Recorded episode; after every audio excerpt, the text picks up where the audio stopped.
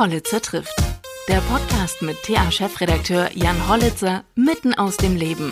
Präsentiert mitten aus Thüringen von PwC in Erfurt. Ihr starker Partner in der Region, wenn es um Wirtschaftsprüfung und Beratung geht.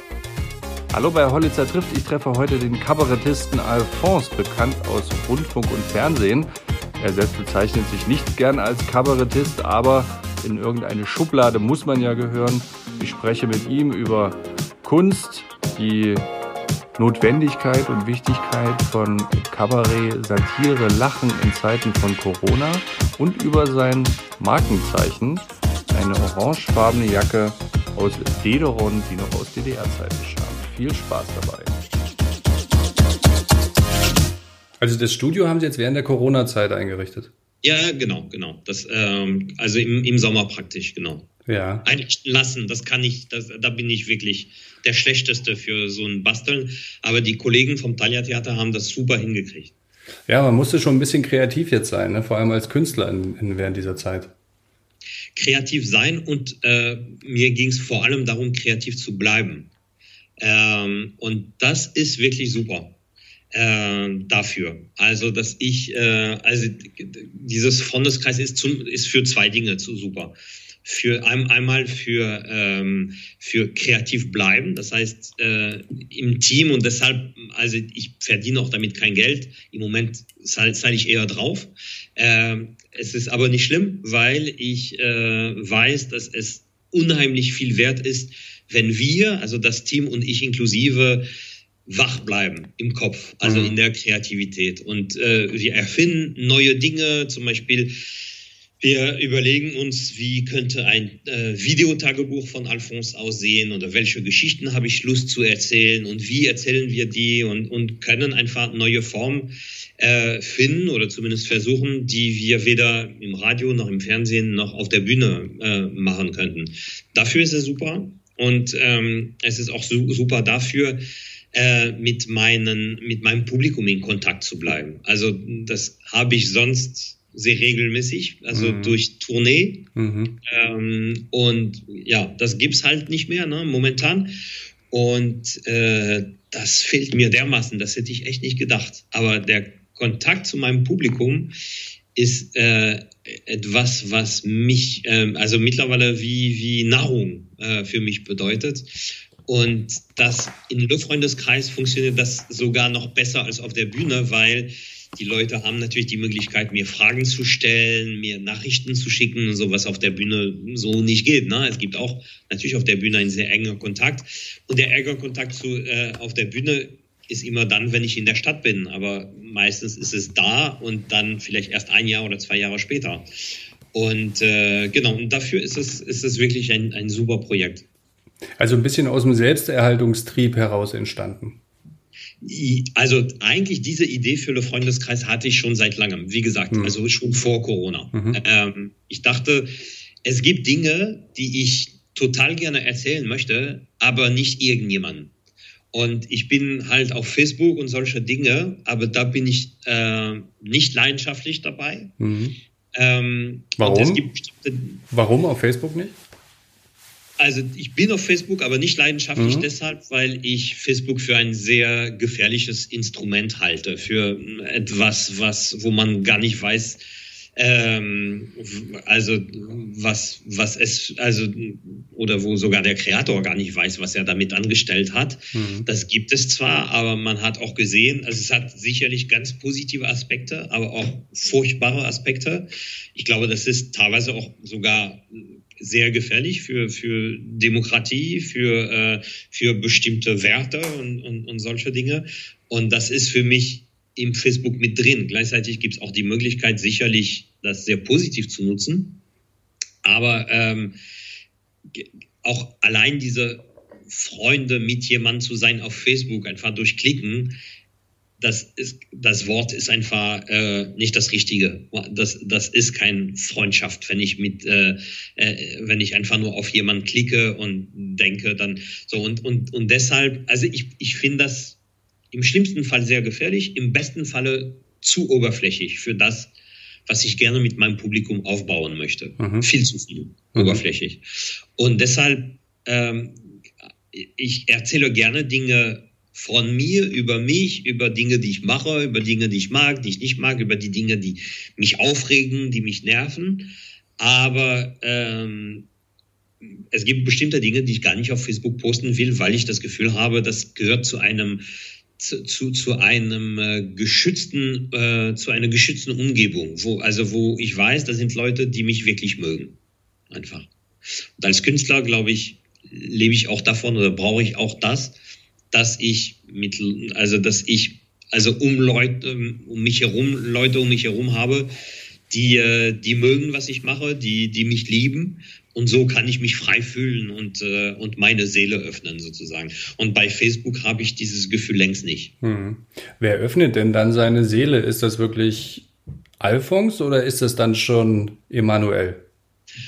Das ist eine also eine Mischung. Das ist eine Frage, die ich mich am Anfang von Alphonse sehr gestellt habe und auch, ich wollte die auch sehr streng äh, beantworten sozusagen und mhm. sehr, ne? und ich habe bemerkt, dass ich das nicht kann und am Anfang hat es mich gestört und mittlerweile finde ich es eigentlich völlig okay. Ich glaube, das ist eine Mischung. Ich glaube mittlerweile, dass Alphonse sicherlich ein Teil in mir ist, was, äh, was gerne ähm, sein Leben ausleben möchte. Mhm. Und ich glaube, das tut mir gut, diesen Alphonse in mir zu haben, äh, der mir Dinge erlaubt zu tun, die ich sonst nicht machen könnte. Äh, aber als Alphonse geht das und das ist, äh, das ist ein sehr befreiendes Gefühl, glaube ich. Aber ich, deshalb höre ich auf zu versuchen zu trennen, was ist Alphonse, was ist, gut, es gibt natürlich die Momente, wo ich die Jacke trage und es gibt die Momente, wo ich die Jacke nicht trage. Und die Jacke ist sicherlich, die hat was Magisches auf jeden Fall. Aber ähm, es ist, also ich, mittlerweile akzeptiere ich, dass es nicht so eine Grenze gibt, sondern dass Alphonse wirklich ein Teil von mir ist. Mhm. Ähm, und äh, dass ich auch nicht mal die ganze Kontrolle über Alphonse habe, das finde ich äh, letztendlich äh, sehr magisch auch. Das schafft einen ja auch Freiheiten. Man kann das ja dann immer auf Alphonse schieben, wenn man sich genau, mal daneben genau. genommen hat. Ne? Was, was, glauben Sie, wie viele Dialoge ich mit Chefs zum Beispiel gehabt habe, äh, mit Intendanten und so, als Alphonse? Das macht so einen Spaß. Da kriege ich oft als Feedback sowas wie, oh, ich würde so gerne mit meinem Chef auch so sprechen oder so. Sie haben eben die Jacke angesprochen. Ich habe gelesen, die ist seit Anfang an dabei und Sie kriegen auch keinen wirklichen Ersatz. Der, die stammt aus DDR-Zeiten. Ja, genau. Also das ist ein also das ist wirklich ein magisches Treffen, äh, die Jacke und ich, das kann ich wirklich sagen. Das habe ich gefunden in einem Kostümfundus, mhm. äh, komplett zufällig. Und die stand da oder die hing da und ich habe gewusst, das muss ich anziehen. Ich wusste noch nicht warum, aber ich wusste, das muss ich anziehen. Und als ich es angezogen habe, wusste ich, okay, das, das ist meine Jacke. das, die, die geht nicht mehr woanders hin. Und äh, später habe ich erfahren, die stammt aus, dem, äh, aus, aus der DDR, die ist aus DDR-RON, das alles wusste ich, ich wusste gar DDR-RON, nicht. ja. Mhm. Genau. Mhm. Und ähm, genau, und, und irgendwann, also zuerst muss ich die mieten, weil das war in einem Kostümfundus, ne? Mhm. Und die nicht verkauft, sondern einfach nur mietet. Und ähm, am Anfang sollte Alphonse auch nicht lange dauern. Dann habe ich die gemietet und irgendwann wurde es verlängert. Dann habe ich die, die Miete verlängert. Und irgendwann nochmal und nochmal und irgendwann war es so teuer, dass ich gesagt habe, okay, jetzt möchte ich die gerne kaufen. Aber das Kostümfundus hat gesagt, können wir nicht, machen wir nicht. Mhm. Und äh, dann habe ich weiter gemietet und weiter und weiter und weiter, bis es irgendwann so ein Vermögen gekostet hat. Das war absurd. Und dann habe ich gesagt, ähm, wenn ihr die nicht verkauft, dann habe ich die verloren. Dann müsst ihr euch mir schon die Summe sagen, was ich dann zahlen soll für, dafür, dass ich die äh, äh, so. Und dann haben wir uns doch geeinigt. Ich habe trotzdem mein Vermögen dafür bezahlt und weil ich hatte natürlich versucht, eine zweite zu finden. Ich habe gedacht, dann, wenn ich die nicht kaufen kann, dann kaufe ich eine andere. Und ich habe unheimlich viele sehr schräge DDR-Jacken gefunden, aber nicht die. Mhm. Und ähm, bis heute nicht. Also, und ich suche ständig. Also ich suche bei eBay ständig, ich suche in Secondhand-Läden. Ich habe ähm, äh, im MDR zum Beispiel, habe ich die da hochgehalten, wer hat noch eine im Dachboden oder so. Und immer wieder kriege ich, die Leute sind auch super nett und ähm, äh, ich kriege dann schräge Jacken aus der DDR-Zeiten, aber ähm, nicht die. Insofern äh, auch hier ein Appell, wenn äh, Podcast-Zuhörer äh, genauso eine haben, vielleicht können Sie mal ein Foto zeigen oder so. äh, oder nee, im Podcast können Sie nicht zeigen, aber vielleicht können Sie im Netz gucken, einfach genau wie die ist, so diese orange Jacke von Alphonse. Ey, ich wäre so dankbar, eine zu finden. Äh, ich habe nur, nur diese eine und da es mir irgendwann zu gefährlich war, habe ich eine nachmachen lassen von einer Schneiderin aus Berlin, mhm. Die mir gesagt hat, sowas kann ich. Ähm, und die hat, und das hat mir das erste Mal wirklich extrem nervös gemacht, sie hat meine Jacke, also die einzige, die ich habe, komplett auseinandergenommen, aber wirklich komplett. Das heißt, jedes Bündchen, jedes äh, Armteil und so, jedes, ähm, und weil sie brauchte das, um zu, um, um, keine Ahnung, um zu messen und sowas. Mhm. Aber sie sagte, keine Angst, ich kann das, das ist schon mein Beruf. Mittlerweile weiß ich, dass sie das kann. Und immer wieder, alle drei, vier Jahren, äh, bringe ich die Jacke zu ihr zur Renovierung. Das heißt, sie nehmen die wieder auseinander und jedes Teil wird ein bisschen so gepflegt und vielleicht auch neu gefärbt und alles. Mhm. Weil es gibt eine Ersatzjacke, die sie gemacht hat, aber das ist nicht die gleiche. Man findet nicht mehr den Stoff und alles. Das heißt, die Ersatzjacke ist, ist also ist okay, aber ähm, benutze ich nicht eigentlich. Ja. Wie wichtig ist denn äh, Kabarett? Wie wichtig ist es ähm, gerade während der jetzigen Zeit, dass es Kabarettisten gibt? Ähm, ich habe ich hab immer ein Problem hier in Deutschland mit diesem Wort Kabarett, Kabarett, Kabarettisten weil ich habe. Besser Satire oder? Ja, genau. Das, mit das alles habe ich ein Problem, weil, mhm. weil, ich weiß gar nicht, was das ist. Und ich, für mich brauche es, ich brauche auch keinen Begriff, um das zu, äh, zu, ähm, zu beschreiben. Ähm, und, ähm, und ich weiß, dass es in Deutschland immer verlangt wird. Was machst du? Machst du Comedy? Machst du Kabarett? Ähm, ich mache das, was ich mache und nennt das, wie ihr wollt, sage ich immer. Ähm, ich glaube, es ist, äh, also was ich mache, also ich, ich habe das Gefühl, ich fühle mich sehr, sehr, sehr eingeengt, wenn es heißt Kabarett oder wenn es heißt Komödie. Und manchmal ist es einfach auch Theater, was ich mache. Und es ist auch nicht nur zum Lachen. Also wer mich auf der Bühne gesehen hat, mhm. weiß, dass ähm, es gibt auch Momente, wo es gar nicht gelacht wird, wo es sogar geweint wird. Ähm, was ich was absolut zu Alphonse auch gehört, was äh, die Leute, was mein Publikum auch sehr mag, diese Momente, die sehr unter die Haut gehen, die einem berühren und letztendlich ist das, was ich am, am, am meisten liebe, Leute berühren mhm. sozusagen. Und um auf Ihre Frage zu äh, kommen, ich glaube, ja, es ist im Moment extrem wichtig, Leute zu berühren. Ich glaube, dass viele ähm, und ähm, viele von uns haben ähm, so eine harte Schalle auf sich äh, aufnehmen müssen, ähm, dass die, dass die sowas wie Empathie, sowas wie berührt werden und so äh, aus den Augen verloren haben. Ähm, und ich glaube, das ist sehr gefährlich, weil das, wir sind Menschen und wir haben gute und schlechte Seiten, das haben wir alle.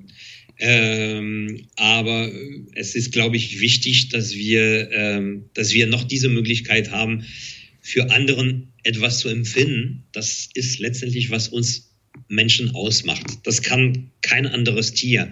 Das kann, Tiere können schon Empathie haben, aber nur in einer ganz, also äh, kleine Umgebung. Wir Menschen können tatsächlich also Empathie empfinden für jemanden, den wir gar nicht kennen, den wir äh, vielleicht auch nie kennen werden. Ähm, aber wir wissen, das ist ein Mensch, der hat sicherlich etwas mit mir gemeinsam, kann die Religion sein, Fußballverein oder was auch immer.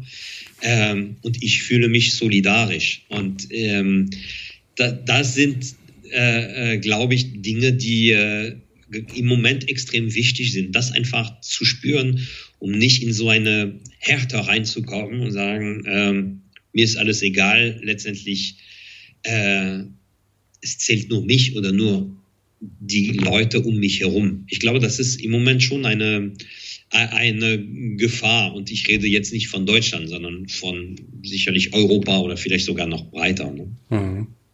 Ja, wir haben am Anfang der Pandemie sehr viel Solidarität oder das Wort Solidarität immer sehr häufig gehört. Sicherlich gab es auch viele Solidaritätsbekundungen und auch ähm, man konnte sie auch real erfahren.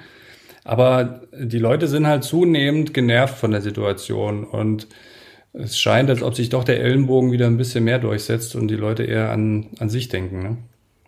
Ich glaube, das hat auch, äh, also für mich hat das nicht in der Pandemie angefangen. Das hat schon vorher angefangen. Ne? Also wenn wir äh, sprechen über Flüchtlinge und, und, und, und sowas, ähm, dass, dass, dass viele Leute ähm, das Gefühl hatten, ja, aber wenn man sich um die Flüchtlinge kümmert, dann äh, kümmert man sich äh, äh nicht mehr um unsere Leute. Ne? Ähm, und äh, wo sollen wir das Geld finden und etc. Und es gab auch eine, eine zweite äh, ähm, Schiene, die, ähm, die eher äh, sehr solidarisch mit, äh, mit, mit Flüchtlingen umgegangen ist und so. Und da hat man schon gesehen, dass die Gesellschaft sich spaltet in einem äh, in einer Größenordnung, die ich also und jetzt spreche ich von Deutschland, echt nicht erwartet hatte. Mhm. Weil ähm, deshalb ähm, gefällt mir Deutschland auch so gut, heute immer noch. Ich finde, dass die, dass die Gesellschaft in Deutschland, trotz all dem, was im Moment passiert, sehr erwachsen ist. Ich finde, dass die, dass, dass Deutschland es schafft oder dass die Menschen in Deutschland es schaffen, sehr viel miteinander zu tun. Viel mehr als was die denken. Und ich kann das sehr gut mit Frankreich vergleichen, ne? äh, weil das sind letztendlich die zwei Länder, die ich sehr gut kenne. Mhm. Und da finde ich, dass äh, ich finde, dass Deutschland, was das angeht, sehr erwachsen ist und dass äh, Frankreich sehr pubertär ist. Das, äh, das ist das, was ich wirklich empfinde. Deshalb haben Sie jetzt auch die deutsche Staatsbürgerschaft? Das ist mit ein Grund, auf jeden Fall. Mhm. Ähm, genau. Das ist, äh, also es, es, es, gibt viele Gründe und das ist, das ist ein langer Prozess für mich gewesen. Also ich habe, ich war, ich glaube, 28 Jahre in Deutschland oder 27 Jahre in Deutschland und habe mich diese Frage nie gestellt. Ne? Will ich Deutscher werden oder nicht? Bis ich diesen Brief bekam von Olaf Scholz, der ja damals äh, ähm, Bürgermeister von Hamburg war. Und ich wohne in Hamburg. Und Zuerst war ich sehr geehrt, einen, einen Brief vom Bürgermeister persönlich zu bekommen. Später habe ich erfahren, diesen Brief hat er 150.000 Leute geschickt. Aber das konnte man echt nicht ahnen. Das war sehr gut gemacht. Und ähm, genau, und da hat er einfach mal gefragt, äh, Sie sind so lange in Deutschland, hätten Sie nicht Lust, Deutscher zu werden? Wenn ja, äh, sagen Sie Bescheid, es ist möglich. Und diese Frage hatte ich mir einfach nie gestellt weil ich brauchte das nicht. Ne? Als mhm. äh, Franzose in Deutschland oder als Europäer, als EU äh, in, in Deutschland darf man alles außer wählen. Das ist das Einzige, aber sonst, ich darf hier arbeiten, ich darf hier äh, so lange bleiben, wie ich will und etc. Naja, und dann kam diesen Brief, ne? Und das hat mich echt zu schaffen gemacht. Also das äh, will ich das oder nein? Ähm, das war, das ist wirklich ein Prozess gewesen von zwei, drei Jahren, wo sehr viele äh, Gedanken in mir gegangen sind, wo ich auch sehr viel an meine Großmutter äh, gedacht habe, die nicht mehr lebte, aber wo ich mich gefragt habe, was hätte sie gesagt, weil sie ja eine, eine große Geschichte mit Deutschland hatte und hätte sie das gut gefunden oder nicht. Mhm. Ähm, also das hat mich so viel bewegt, dass ich sogar ein ganzes Abendprogramm äh, äh, dafür geschrieben habe, über diese Geschichte, wie und warum bin ich Deutscher geworden, wo es auch tatsächlich sehr viel über meine Großmutter geht in dem, äh, in dem Programm. Ähm, und äh, genau, und am Ende habe ich gesagt, ja, ich will Deutscher werden. Aber das, ich, kann, ich kann wirklich Ihnen sagen, dass äh, es war nicht so eine, so eine en passant Entscheidung, sondern wirklich eine sehr lange überlegte Entscheidung ist es gewesen. Ja, man sagt ja auch immer, die Franzosen sind ein sehr stolzes Volk. Äh, als Urlauber kann man das auch oft feststellen. Ähm, Englisch sprechen nur in der allerhöchsten Not. Wer kein Französisch spricht, ist ja fast aufgeschmissen dort. Ja. Franzosen sprechen keine andere Sprache.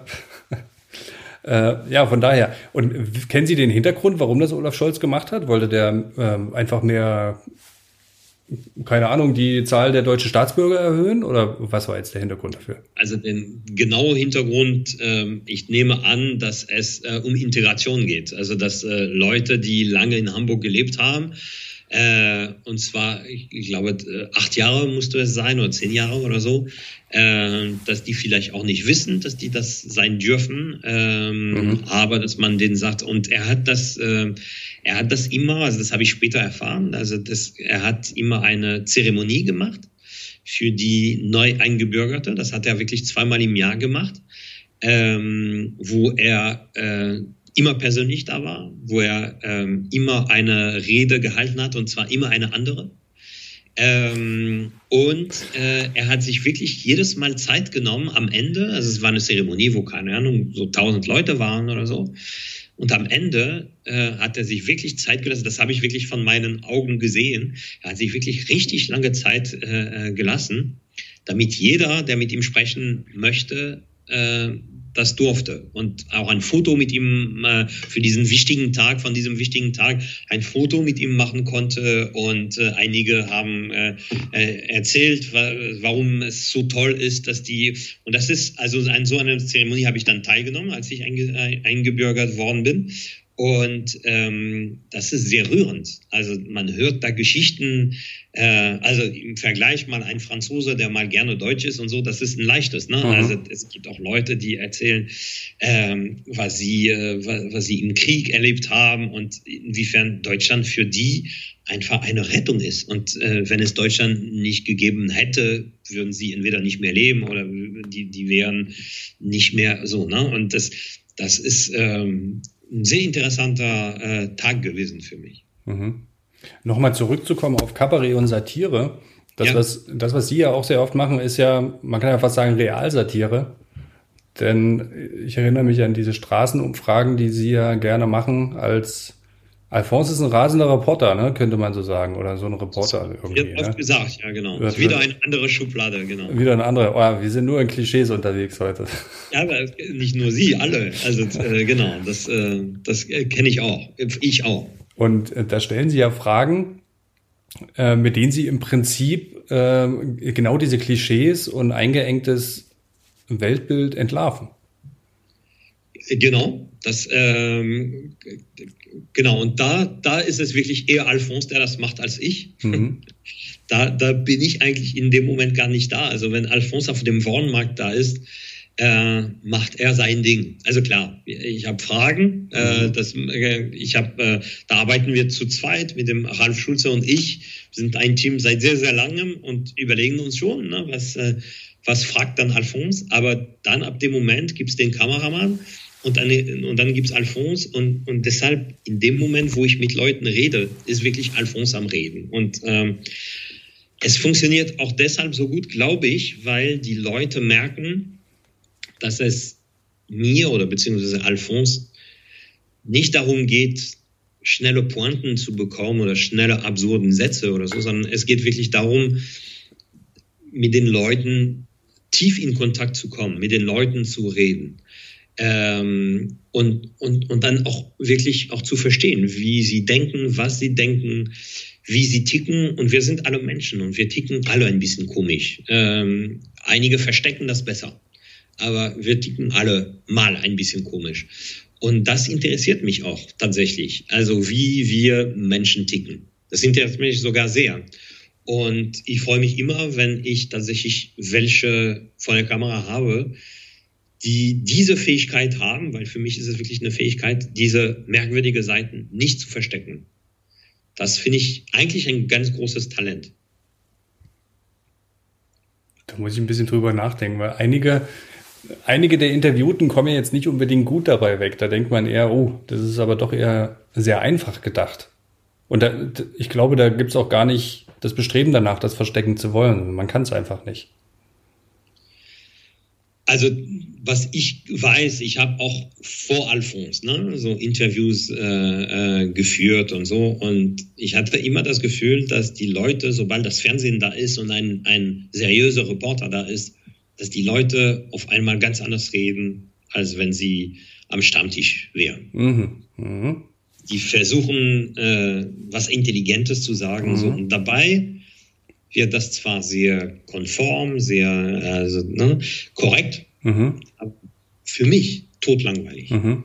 Ich, also es gibt nichts langweiligeres für mich als jemand, der etwas mit seinem Mund sagt, aber sein ganzes Körper, sein ganzes, seine ganze Aura sagt was anderes. Ich finde das, also das immer wieder, wenn ich eine Wetterfee sehe zum Beispiel, ne, die super hübsch ist und etc und äh, erzählt mir das Wetter, aber mit ihrem ganzen Körper sagt sie mir, mir ist es scheißegal, wie das Wetter ist.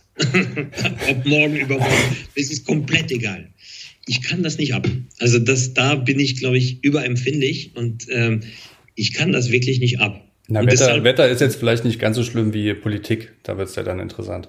Ja, für mich ist es, äh, also schon beim Wetter schalte ich ab.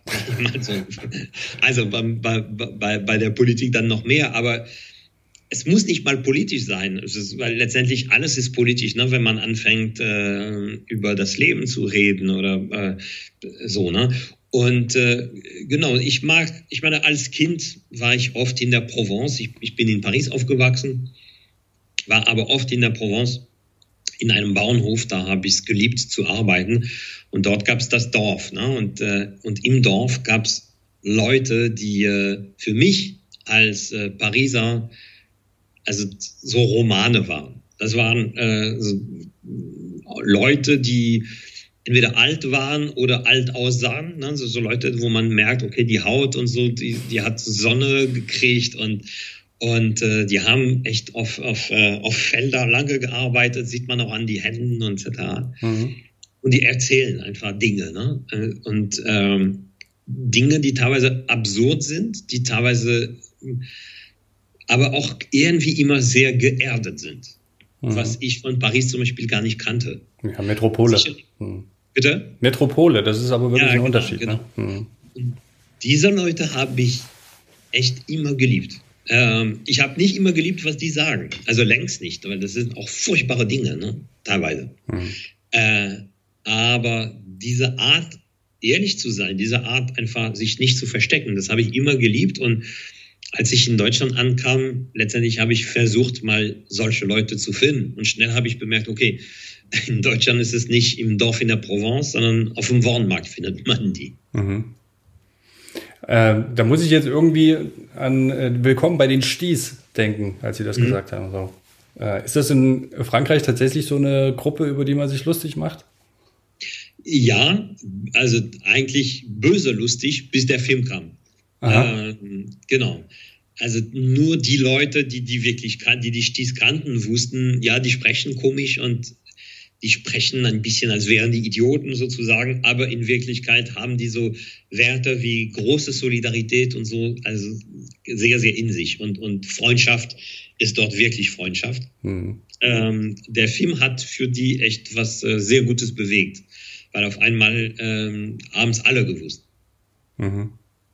Wie geht's bei Ihnen denn jetzt weiter? Wo, wann rechnen Sie denn damit, wieder in ein halbwegs normales Künstlerleben zurückkehren zu können? Ich bin wie, äh, wie alle anderen, ich habe keine Ahnung. Mhm.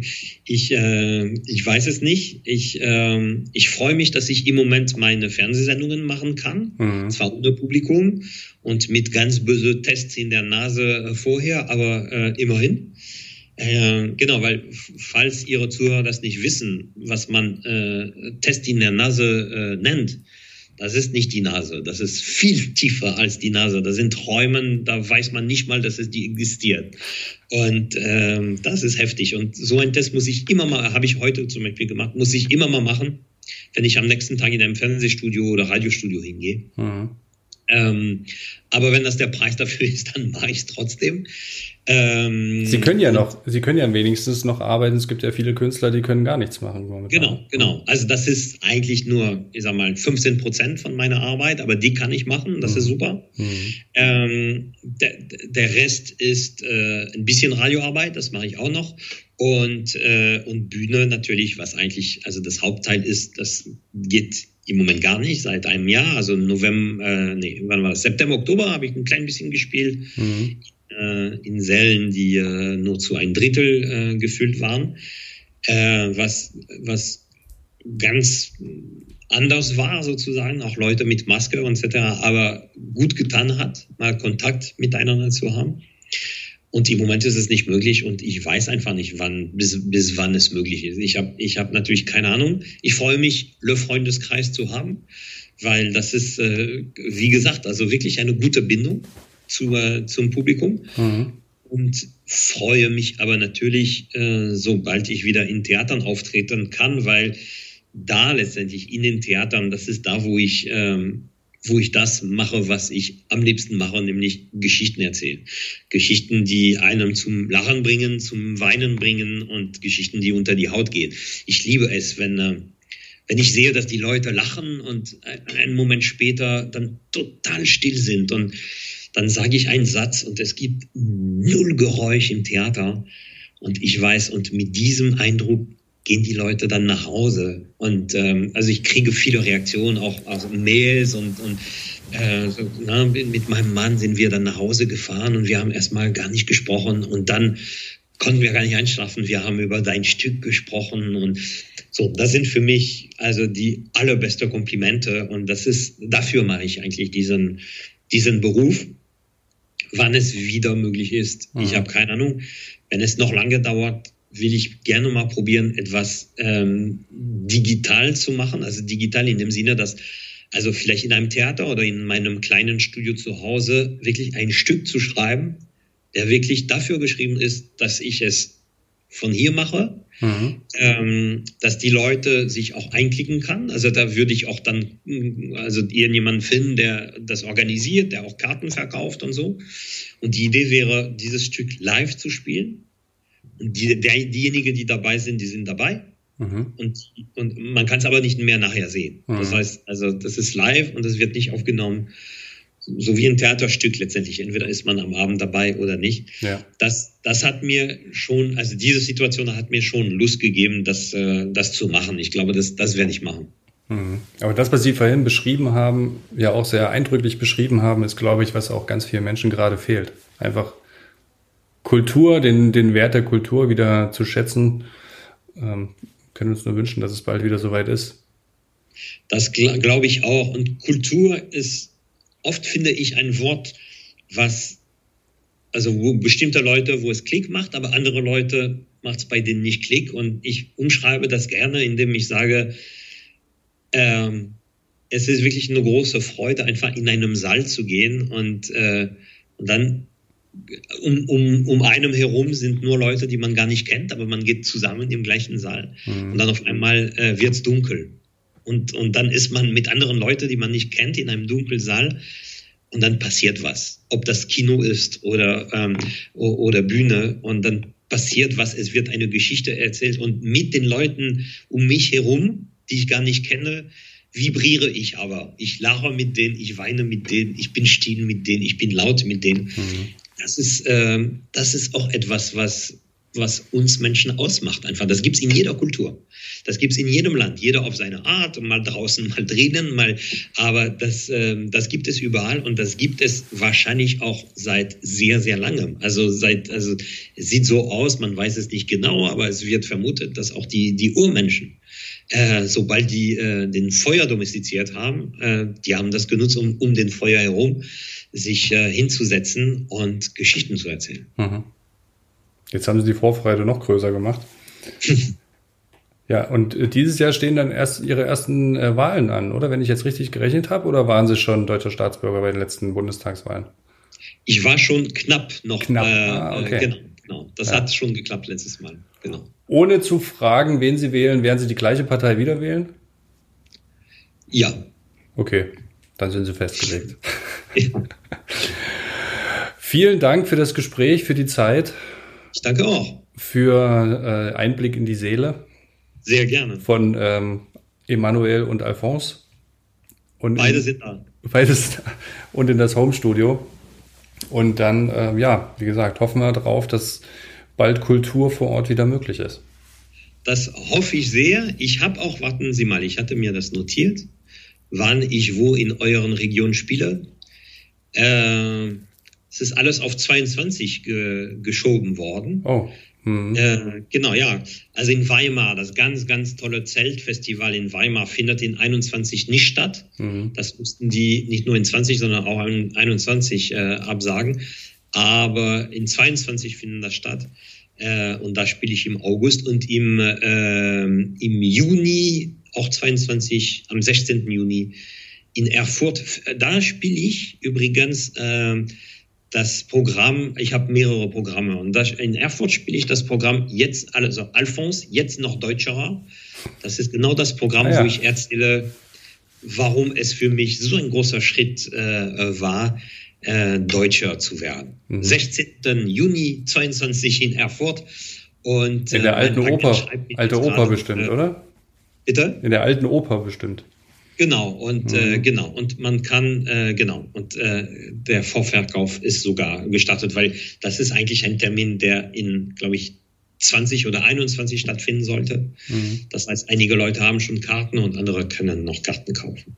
Naja, ich, ich glaube, es richten sich viele darauf ein, dass es 2022 doch erst wieder normale Veranstaltungen geben können wird. Davon ja. gehe ich aus. Und das mhm. Tolle ist auch, und das haben alle Theater wirklich sehr fair gemacht, dass niemand ist auf seiner Karte äh, sitzen geblieben. Ne? Man kann die Karten äh, zurückgeben oder umtauschen oder wenn man will auch spenden. Das ist auch gut. Das haben zwar die Künstler nichts von, aber die Theater und es ist wichtig. Also ich will nicht in einem Land ohne Theater leben.